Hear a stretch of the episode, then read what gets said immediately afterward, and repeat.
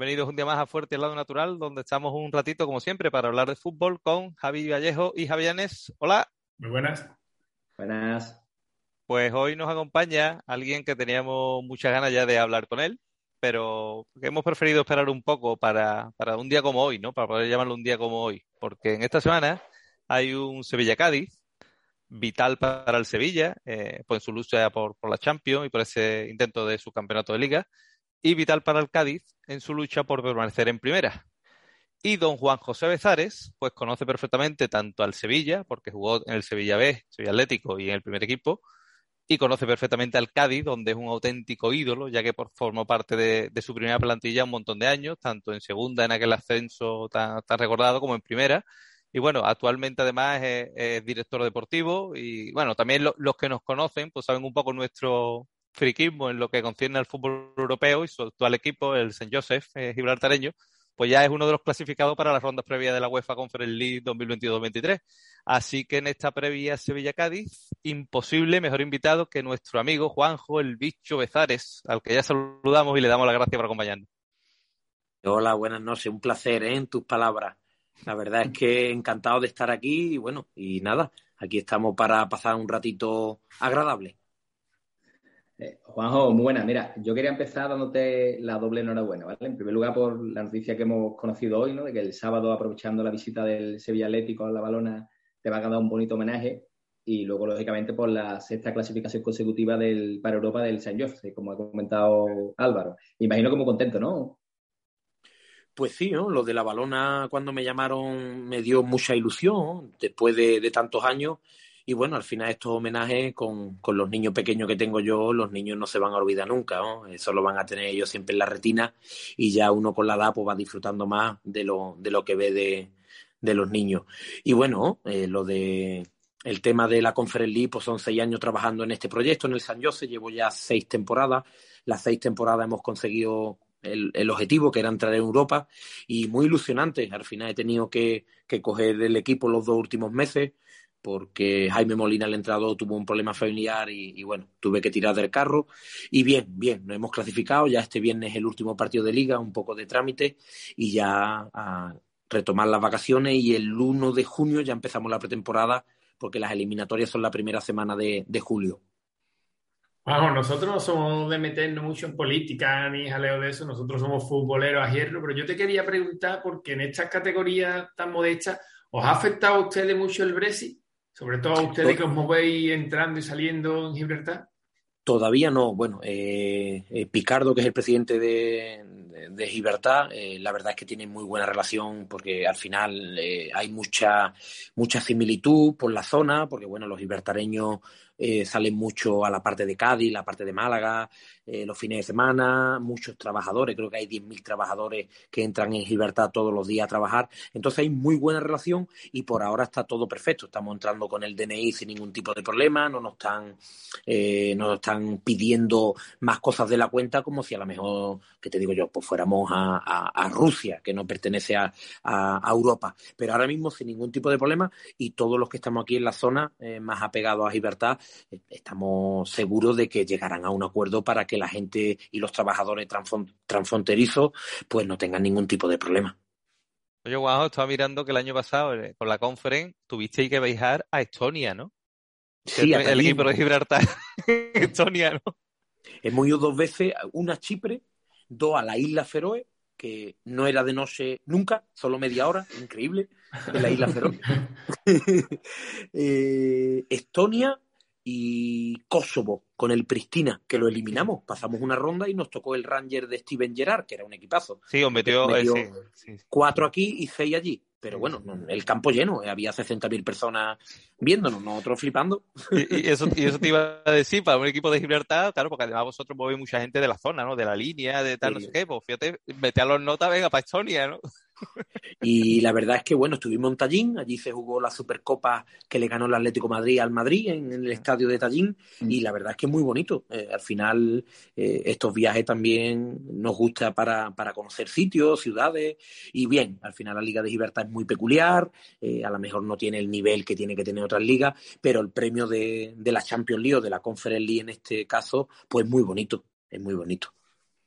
Juanjo, ahora que hablas de la liga, ¿cuál es el formato para que la gente conozca un poquito más? Porque creo que jugáis primero una fase regular y luego unos playoffs, ¿no? Es, así, ¿no? Eh, mira, al principio se jugaba eh, tres vueltas, tres vueltas, tres veces con el mismo equipo, pero ya lo cambiaron y se hace una vuelta todos contra todos y cuando termina esa vuelta, los cinco primeros juegan un playoff con los mismos puntos para entrar en Europa y los otros cinco juegan un playoff para, bueno, para hacer un campeón como si fuera de segunda. No hay, no hay nada más porque no hay una segunda división. Y bueno, una liga peculiar porque todo el mundo juega en el mismo campo, nos conocemos todos, ya veo que llevo seis años, nos conocemos todos, no, hay, no nos tenemos que viajar, la entrada es gratuita, puede ver todo el mundo el fútbol. Y bueno, y, qué decirte más, eh, entrenamos prácticamente en España porque allí solo hay un campo, tenemos que alquilar eh, los campos fuera y luego tiene la ley que tiene que jugar cinco llanitos 90 minutos. A ver, si tienes un llanito en el banquillo y te echan un llanito, tienes que hacer un cambio automáticamente, quitar un extranjero y meter a un llanito. Siempre tiene que haber cinco llanitos en el campo. Bueno, Juanjo, aparte de, hecho con el San José hemos visto que, tienes un campus que, vas a retomar después de la pandemia, porque tuvisteis un parón, ¿no? También en, tareas de formación con los más pequeños, ¿no? Pues sí, ya llevamos, creo que esta es la séptima edición. Sí, la verdad es que la zona, eh, pues bueno, el campo de Libertad es futbolero y, los, empezamos haciéndolo en el campo del Guadiaro, de donde es mi pueblo, y ya dimos un saltito más y empezamos a alquilar unas instalaciones de Soto Grande de césped natural y la verdad es que va muy bien. Tenemos siempre 150 niños con monitores aquí de la zona y bueno, eh, calidad-precio está muy bien, está bastante bien, son nueve días y bueno, lo que queremos es que los niños disfruten, aprendan en la medida de lo posible, porque bueno, al final en nueve días lo que el niño puede aprender eh, en lo básico y sobre todo que disfrute. En otro lado te pueden vender la moto que en nueve días el niño puede salir Cristiano Ronaldo, pero son mentiras. Lo que queremos es que, los niños disfruten, lo pasen bien, hay otras actividades, regalamos camisetas, creo que está la de, eh, la de Stoico me la ha mandado, la de Alex Fernández, la de eh, Crespo, que está en el, en el PAO de, Salónica, me la mandó con el Lincoln que le tocó en el grupo de Conference League, el campeón de, aquí de Gibraltar. Y bueno, y al final pues le damos un servicio a, a los niños que se lo pasan en grande, que es lo importante.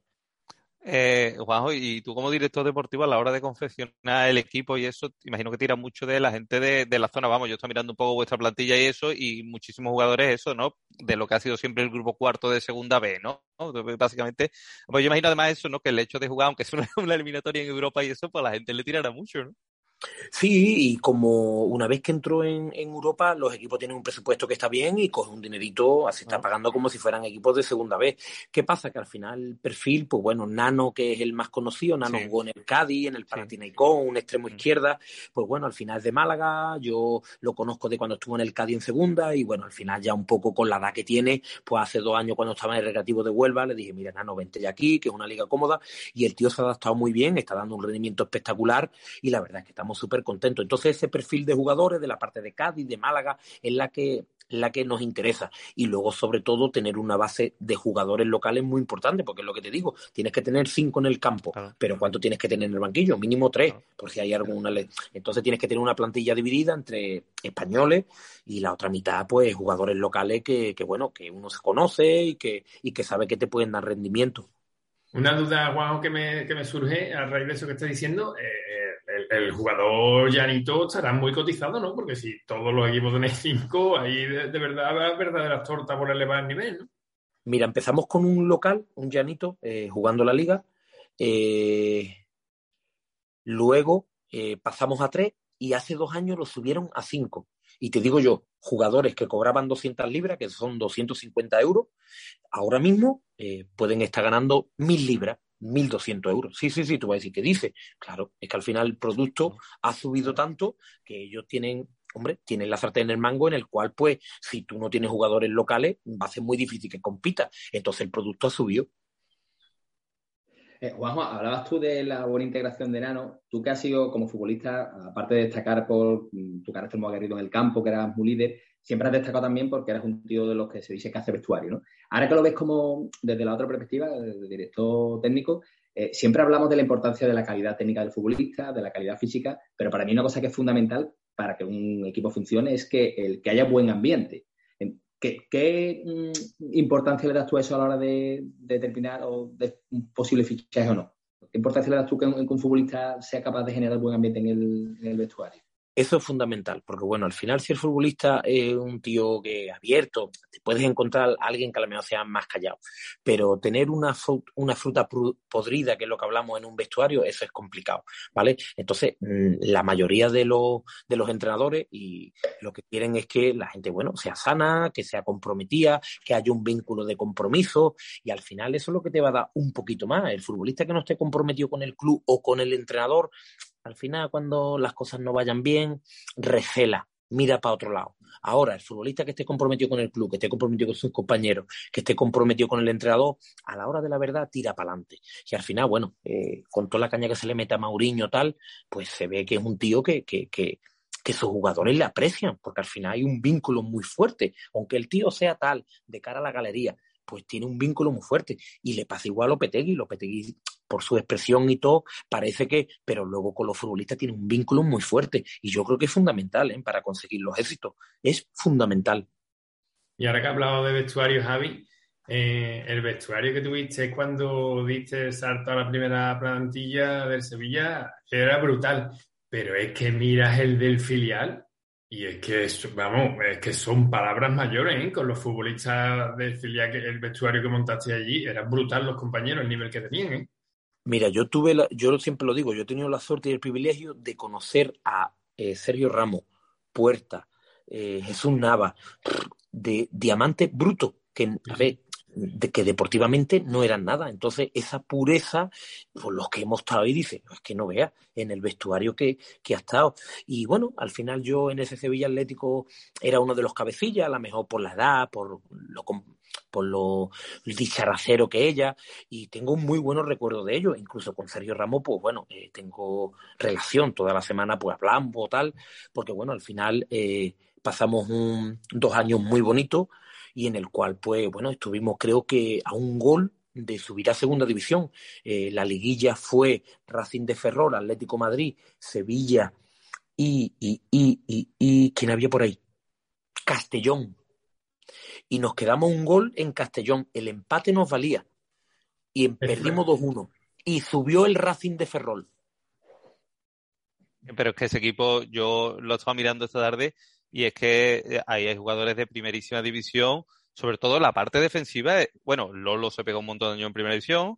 Eh, bueno, Sergio Ramos, los dos hermanos David David Prieto. Bueno, yo es que Pablo Ruiz, es que yo te iba a estar hablando de Pablo Ruiz porque era, yo en esa época seguía, o seguía mucho, y para mí era mi debilidad, ese futbolista. ¿eh?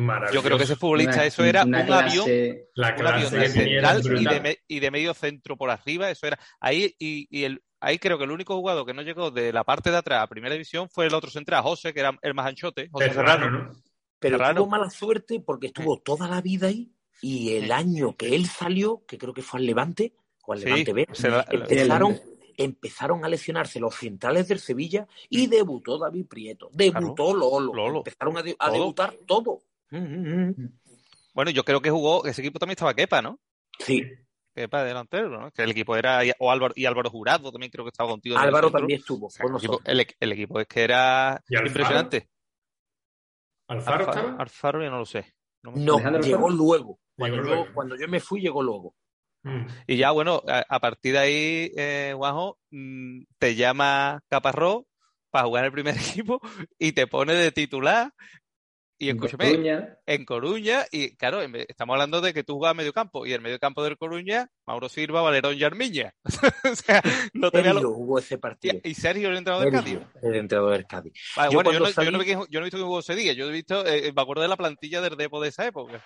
Yo cuando salí, pues imagínate, un, el sueño de cualquier niño, de, de poder estar en primera división y con el Super Depo, era así. Y yo cuando salí a calentar, me acuerdo que miré, bueno, normal, tú miras, eh, y yo vi a Mauro Silva madre mía, eso era un 4x4. Yo dije, madre mía, qué bicharraco. Y la verdad es que bueno, que al final tuve la suerte de debutar contra el Deportivo y la suerte de que Sergio Ramos pues debutara ese día también conmigo. Eh, tú estamos hablando aquí de futbolistas y siempre cuando tenemos aquí a alguien que ha sido futbolista profesional como tú, está la tentación de, oye, ¿quién es el mejor tío que ha visto o, qué privilegio ha tenido este tío de estar con Navas, con Ramos? Pero para mí, no sé, desde la perspectiva mía desde fuera, Eh, yo creo que el, auténtico privilegio vuestro es, sobre todo tú además que has jugado en Chipre, Grecia, es la cantidad de vestuarios que has conocido, la cantidad de gente y el mundo que tienes lo alto, ¿no? Yo creo que eso es lo realmente bonito del fútbol. Sí, mira, tengo muchos amigos en todo el mundo, incluso en Kazajistán tengo un amigo, mira que está lejos, yo de, me decían, bueno, Besare, ¿tú dónde has jugar? Yo le decía, he a jugar a la luna, a la luna en Kazajistán, porque yo fui el primer español en jugar en Kazajistán, es lo que te digo. Entonces es muy bonito que en cualquier parte del mundo, en Creta, en la isla de Creta, yo puedo ir que en, y en España, en, muchos sitios, en muchos sitios que he estado. Pero eso es lo que al final te va, te vas a llevar, ¿no? De, de conocer a tantísima gente. Y como tú dices, la experiencia, porque al final con extranjeros, con gente que no sabe hablar, te tienes que ir buscando la vida. Al final la experiencia yo sinceramente, y no por el megalone, pero yo un futbolista ya andando, ya sé por dónde va, si va para un lado o va para otro, eso es así. Bueno, pero, pero en realidad también hay una cosa importante que, que, uno mm, le gusta, que es ser profeta en su tierra. Y tú eso también lo has conseguido, porque tú en el Cádiz has hecho muy, muy buenas temporadas y se te tiene un montón de aprecio allí. Bueno, yo creo que leí hoy que, que, a los pocos días de llegar a tu Arcadí se formó una peña ya con tu nombre, ¿no? Sí, le pusieron te cabe tela, te cabe tela el bicho Pero sí, ¿no? La verdad es que, eh, bueno, entré con buen pie en el Cádiz, eh, un chaval de, la provincia de Cádiz, de Guadiaro, que es el último pueblo ya pegado a, Málaga, pero sigue perteneciendo a, Cádiz.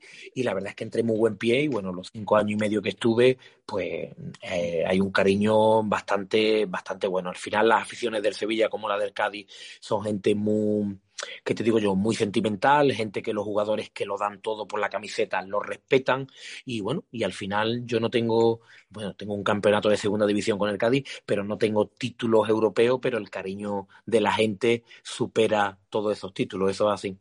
No, pero es que es verdad, tú llegaste a Cádiz, sales del Sevilla, llegas a Cádiz y, juegas esa temporada en Cádiz que eres titular indiscutible en el Cádiz que es campeón, ¿no? Ese Cádiz que mucha gente recuerda de Abraham Paz, de Oli, de Jonathan Semma, que tenía muy buen equipo y, caíste de pie, ¿eh? caíste de pie. 34 partidos con Víctor Espárrago y nos fuimos Freddy y yo. Yo fui cedido y Freddy yo creo que terminaba contrato. Freddy el que estuvo en el, en el Sevilla. Freddy, Ay, y, la verdad es que lo que tú dices, al final jugué 34 partidos y logramos el ascenso en, Chapín. Hace no mucho, eh, Juanjo, estuvimos comentando por Twitter, estuve hablando contigo de, porque me encantó que pusieron la foto, que es, yo creo que es una de las fotos más icónicas de tu carrera, eh, cuando conseguís el ascenso en Chapín y estás tú encima de Mortadelo, así con la, es, es, que esa, esa, foto para mí es el fútbol, tío. Te lo dije aquel día por Twitter y yo esto es el fútbol. El fútbol es el bicho que sale en esa foto. pues sí, la verdad es que imagínate eh, la presión que teníamos de que nos jugamos todo el último partido en, la casa del, rival, del vecino, de un derby contra, contra el Jerez. Imagínate eh, lo que se vivió toda la semana. Pero bueno, al final había un, lo que hemos hablado antes, había muy buena comunión entre los jóvenes, yo tenía 21 años, y los veteranos. Había jugadores como Ramón de Quintana, Oli. Eh, Armando el portero, ¿no? Armando el portero. Entonces, esa sintonía durante la semana, yo lo recuerdo que la gente estaba muy segura de que, de que se iba a conseguir y nos jugamos la última carta. Y bueno, al final metió Oli un golazo casi de medio campo y ya cuando en esas finales te pones ganando, ya todo, todo empieza a rodar. Y la verdad es que ha sido uno de los momentos más, más bonitos de, mi carrera deportiva. Y esos momentos de tu carrera deportiva, bueno, aparte de, de ese y todos los que tienes, ¿Eso se lo intentas tú trasladar a los futbolistas, aunque sea a pequeña escala? Porque, como has dicho antes, el de San Jose es más pequeño. Pero esa experiencia que tú, que tú llevas, ¿es la que tú intentas trasladar a tu, a tu gente? Sí, al final la idea futbolística es la idea que tú tengas, pero en el, en el día a día y el comportamiento y las situaciones a lo mejor de, de jugadores que, que agachan la cabeza o jugadores que están muy bien, pues sí, intento hablar con ellos y la experiencia que me ha dado todas estas situaciones, pues hacerle ver que, que, tienen que a lo mejor pues seguir ese mismo nivel o, levantar la cabeza, porque bueno, al final son 22 jugadores, 22 familias diferentes, 22 caracteres diferentes y el entrenador, pues bueno, aparte de entrenar y de que te sigan los jugadores a muerte, tú tienes que llevar un gestor de grupo que es muy importante ¿eh? y que cada jugador tiene otra, una cosita en la cabeza. Eso es así, y cada jugador es de un padre y de una madre y es totalmente diferente. Y cuando, cuando se te descarría alguno, tú le enseñas la foto con Sergio Ramos y dices, ¿qué que he yo, no? no, Eso lo cualquiera, ¿no? le mando el vídeo que Sergio Ramos le dice a Bardano, no, a mí me ayudó a besar en el Sevilla Atlético. Y este tío, ¿me entiende? Este tío, porque bueno, Sergio Ramos habrá, habrá tenido jugadores, habrá tenido 20.000 vestuarios, que al final, pues bueno, es un, es un tío leal y, se acuerda de cuando empezó la gente que, bueno, que miraba por él y le echaba la manita por encima, eso así. Oye, Juanjo, y ya hablando un poquito de, la actualidad de, este Sevilla-Cádiz que se nos viene, tú, hombre, lógicamente eres de Cádiz, te ha pegado allí cinco años, pero bueno, el Sevilla también te pegaste en el Sevilla Atlético varias temporadas, el Sevilla tiene el corazón un poquito dividido, ¿no? De cara a este partido del viernes, ¿no? Pues sí, hombre, yo la verdad es que eh, estuve dos temporadas magníficas en, en, Sevilla, me sacaron de lo que es mi casa, fue la primera vez que salí de la casa de mis padres, me trataron fenomenal, me dieron esa educación deportiva y luego, bueno, caí en el Cádiz que ha sido pues, pues todo lo máximo. Yo preveo un partido muy competitivo, muy competitivo porque, bueno, sabemos que el Sevilla es ahora mismo de los grandes de, de España, ahí está compitiendo, pero el Cádiz ha mejorado, ha mejorado bastante, ha mejorado, es un equipo que no tiene miedo, un equipo que te ataca y que bueno, que yo veo que, va a ser un partido bastante competitivo.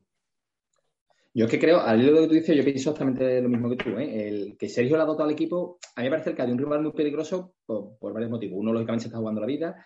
Otro, porque ha pasado de. Eh, el Cádiz este año un Cádiz muy previsible. El Cádiz con Álvaro eh, muy metido atrás siempre y encima lo defendía bien. Eh, pero con Sergio es capaz de jugar distintas cosas, es capaz de atacar, es capaz de defender. Y aparte, que se ha vuelto un equipo competitivo. El, el, otro día estuve viendo. Vamos, yo el Cádiz Después del Sevilla es el equipo más feo, ¿vale? Por, simpatía. estuve viendo el final del partido con el Athletic Bilbao porque la primera parte coincidió con la segunda del Sevilla y no remonta de milagro, se van de Fali al palo, la que tiene sobrino el último. En el Wanda compitió de putísima madre, ganó en el Camp Nou, eh, al Betis en el minuto 78 le iba ganando 1-0 y se le escapa el partido por una mala suerte de Alcaraz en el despeje. La verdad que es un equipo que aparte de saber jugar ya distintas cosas, es competitivo, le ha dotado serio de competitividad. Sí, a ver, eh, Sergio trae una idea totalmente diferente, trae unos jugadores titulares que no, no son los que estaban con esa idea, mm. porque bueno, los dos mediocentros, tanto Rubén como el otro, San Emeterio, San Emeterio. se le han dado un equilibrio, le han dado una personalidad que antes no tenía, pero hay una, una, una cosa clave en, en los cambios de entrenadores, que son los primeros resultados. Eso es, eso es, eso es fundamental. Y Sergio, los primeros resultados le fueron buenos. ¿Qué pasa? Que cuando te vienen buenos, ya el futbolista dice, hostia, esta idea nos sirve, vamos a por ella. Y eso es lo que le, a ver, quitando la idea de que, pero si Sergio empieza perdiendo, ya el futbolista recela, otra vez lo mismo, este es peor que el otro, el futbolista es así, pero ¿qué pasa? Que Sergio vino con una dinámica, empezó el equipo a funcionar, hostia, el equipo ha cambiado, papá, papá, y ahora mismo es un equipo, como tú bien dicho, capaz de ganar en el Camp Nou, es así, puede ganar en cualquier campo. Es, así. la primera vez que ha ganado en el Camp Nou, en toda su historia. en toda su historia. Y bueno, quedan cinco finales y es lo que digo, el Cádiz va a pelear hasta el final seguro. Seguro que va a estar peleando hasta el final para conseguir la permanencia. Y el Sevilla, ¿lo ves peleando hasta el final? Porque aquí también hemos tenido nuestros marrones, nuestras discusiones y nuestra... Bueno, que no ha sido todo tan rodado como parece desde fuera. A mí el Sevilla me encanta, me encanta porque yo digo que es un equipo camaleónico, se adapta a todas las situaciones y todas las situaciones del fútbol las, las controla bastante bien. Al final eh, está ahí por eso, porque no es normal eh, cómo compite, cuando tiene balón la circulación, cuando presiona como presiona, cuando va a bloque bajo como defiende, eh, los extremos muy abiertos para las transiciones ataque-defensa. Entonces, bueno, yo que viví un Sevilla que empezó a construirse con Torrado, mm. Martí, que fue la esencia con Joaquín Caparrós, a ver un Sevilla de ahora, que bueno, con, los títulos, con la con, con el, acertamiento de, de Monchi en los fichajes, pues bueno, ve un Sevilla que, que ahora mismo es un animal competitivo, es así. A lo mejor ustedes que estáis ahí diario y tal, pues, pero el que lo ve más de fuera dice, hostia, es que el Sevilla es un auténtico equipazo, y es así. Ha sido el único que le ha podido aguantar hasta, bueno, hasta, al, al Madrid, era, era el único que podía estar ahí, que todo el mundo pensaba, bueno, a ver si el Sevilla engancha y se mete ahí y tal, tal, porque es que el Barcelona hace meses ya que no, que no lo ha podido seguir ni ningún equipo. Yo creo, Juanjo, que, sin duda es, lo que tú dices, eh, y, y, que el Sevilla está hecho para dos futbolistas por puesto, pero tú que has sido medio centro el que hacía la raya, el que equilibraba el equipo, tú debes saberlo mejor que nadie. Yo creo que la baja de un futbolista como Fernando lo ha notado mucho este equipo. Porque además de Delaney, que es el otro futbolista que puede estar ahí, también ha estado de baja mucho tiempo, ¿no? Estás jugando a lo mejor Rakitic Jordán, que es un futbolista más de contraestilo, que, que no es el futbolista que hace la raya por delante de los dos centrales, ¿no? Sí, al final, mira, eh, hoy el Madrid ha sufrido algo más, te digo yo, porque no estaba Casimiro. Eh, al estilo de juego que tienen estos equipos, pues siempre hace falta alguien que te dé un equilibrio. Y yo estoy ahí contigo. Yo creo que Fernando es una, es una de las piezas clave. Y bueno, eh, al final eh, hay circunstancias en el fútbol que no son controlables como las lesiones y que te pueden joder una temporada. ¿no? Igual ese ritmo del Sevilla con la lesión de Fernando, pues es lo que está pasando, ha podido disminuir. Y además el Sevilla también se ha dado este año una cosa que yo creo que, aquí lógicamente yo posiblemente no sea objetivo, ¿vale? Pero mm, creo que junto al Cádiz son los dos equipos que han tenido más, por así decirlo, yo no creo un tema de conspiración en historia, ¿vale? Pero más mala suerte con el tema arbitral este año. Eh, al Cádiz, sobre todo a principio de temporada, ha sido criminal. Ha sido criminal. Y el Sevilla es verdad que tiene una rachita desde enero para acá también de unos arbitrajes regulares, tío. Es muy raro, porque bueno, al final los del bar llevamos ya mm. tiempo con el bar y nadie, y nadie se entera todavía, pero es que ni los que lo, ni los que lo funcionan. Entonces es complicado porque sí que es verdad que, bueno, había una estadística por ahí que el Cádiz era el más perjudicado con diferencia, y luego había el Sevilla o alguno más, pero bueno, hablando un poco del Cádiz, el Cádiz no le han pitado penaltis de libro y la han pitado penaltis. Dantesco, Yo me acuerdo un, un partido, guajo, un partido, además después que estos partidos a la larga son seis puntos en Mallorca, en Mallorca le hicieron un arbitraje al Cádiz Canallesco y después resulta que a lo mejor, fíjate, lo normal es que Levante a la vez, Levante a la vez, es raro, lo normal es que bajen porque ya hay mucha diferencia, y es que el Cádiz se la va a jugar con el Mallorca, el Granada, y a lo mejor ese arbitraje es que te marca la liga, porque no son tres puntos más. Es que pitó un penalti porque el portero salió con la rodilla, que eso, eso está desde chico, ¿entiendes?